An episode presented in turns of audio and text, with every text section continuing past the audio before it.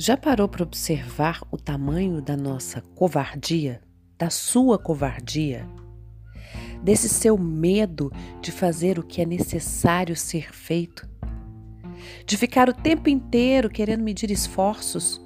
Por exemplo, ah, eu faço, mas o fulano não faz. Você já parou para pensar sobre isso? sobre a pequenez do nosso ser, de não entregar o que temos que entregar diariamente, porque estamos ali medindo esforços com o nosso semelhante?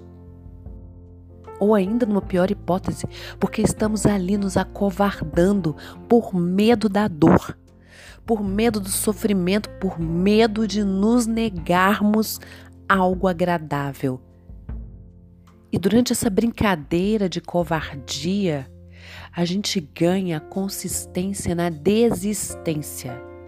Porque não dura três dias o nosso empenho em fazer o que era devido. Inconscientemente, a gente busca até doenças para validar a nossa desistência. E aí ainda emenda, dizendo que ficou baqueada com o que houve e por isso teve que abandonar todo o projeto. Como assim? Variáveis sempre existiram e sempre existirão.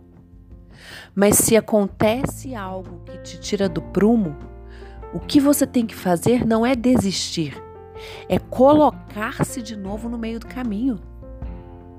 A ilusão de que vai ser linear, de que vai ser perfeito, só te faz criar esse vínculo com a desistência, com a sua covardia.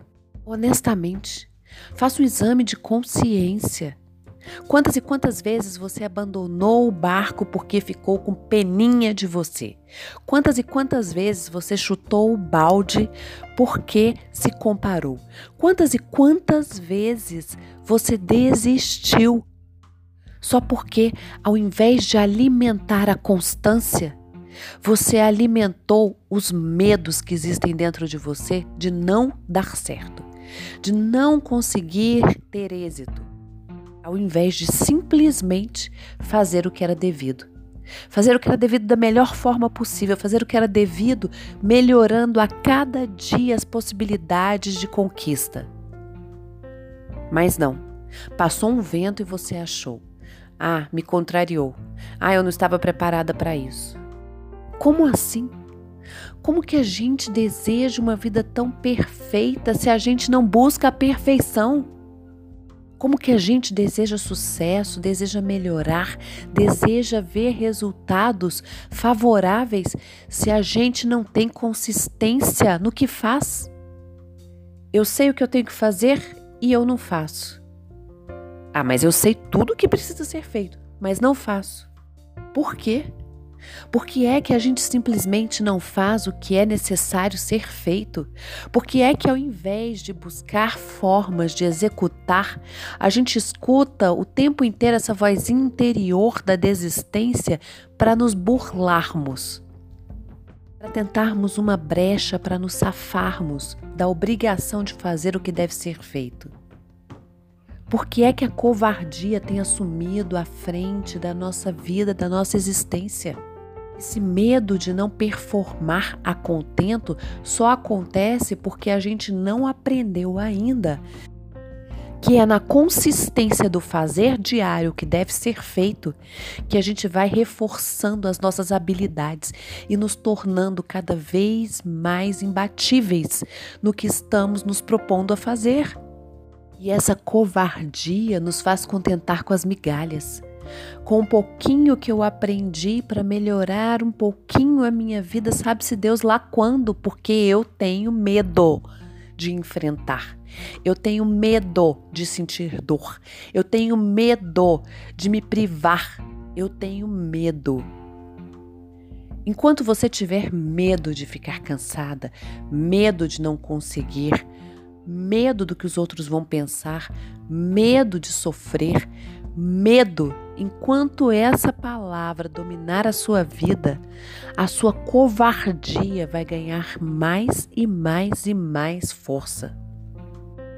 Mas no dia que você determinar que enfrentará o medo, que enfrentará a dor, aí sim você vai experimentar o que é sair dessa zona de covardia.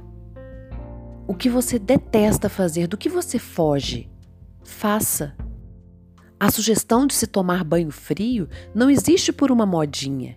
Existe pelo enfrentamento do desconforto, da dor. E não é começar um banho morninho e esfriando a água enquanto você suporta a diferença da temperatura, não. É entrar no banho gelado. É caminhar para o desconforto conscientemente, entendendo que você o enfrentará. É assim que a coisa funciona. Quer mais? Muda aí seu paladar. Ah, eu não posso viver sem doce. Ótimo! Não alimente esse vício. Cancele essa dependência da sua vida enfrentando outros sabores durante o seu dia. Deu vontade de um doce? Prove o amargo. Pare de ser a pessoa mimadinha, boneca de porcelana, que qualquer coisa ameaça quebrar.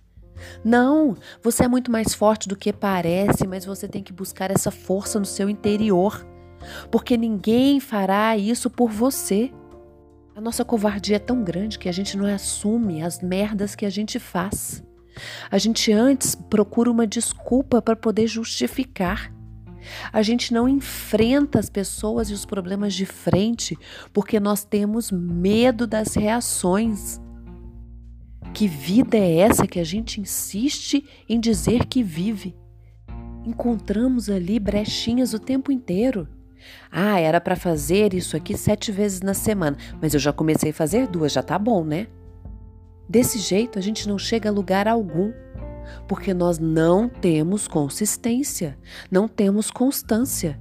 Então hoje, de uma vez por todas, coloque na sua cabeça: a constância te levará onde você quer chegar e não a ilusão de que um dia será perfeito ou que amanhã você faz, porque hoje está difícil poder acomodar na sua agenda um tempinho para cuidar de você.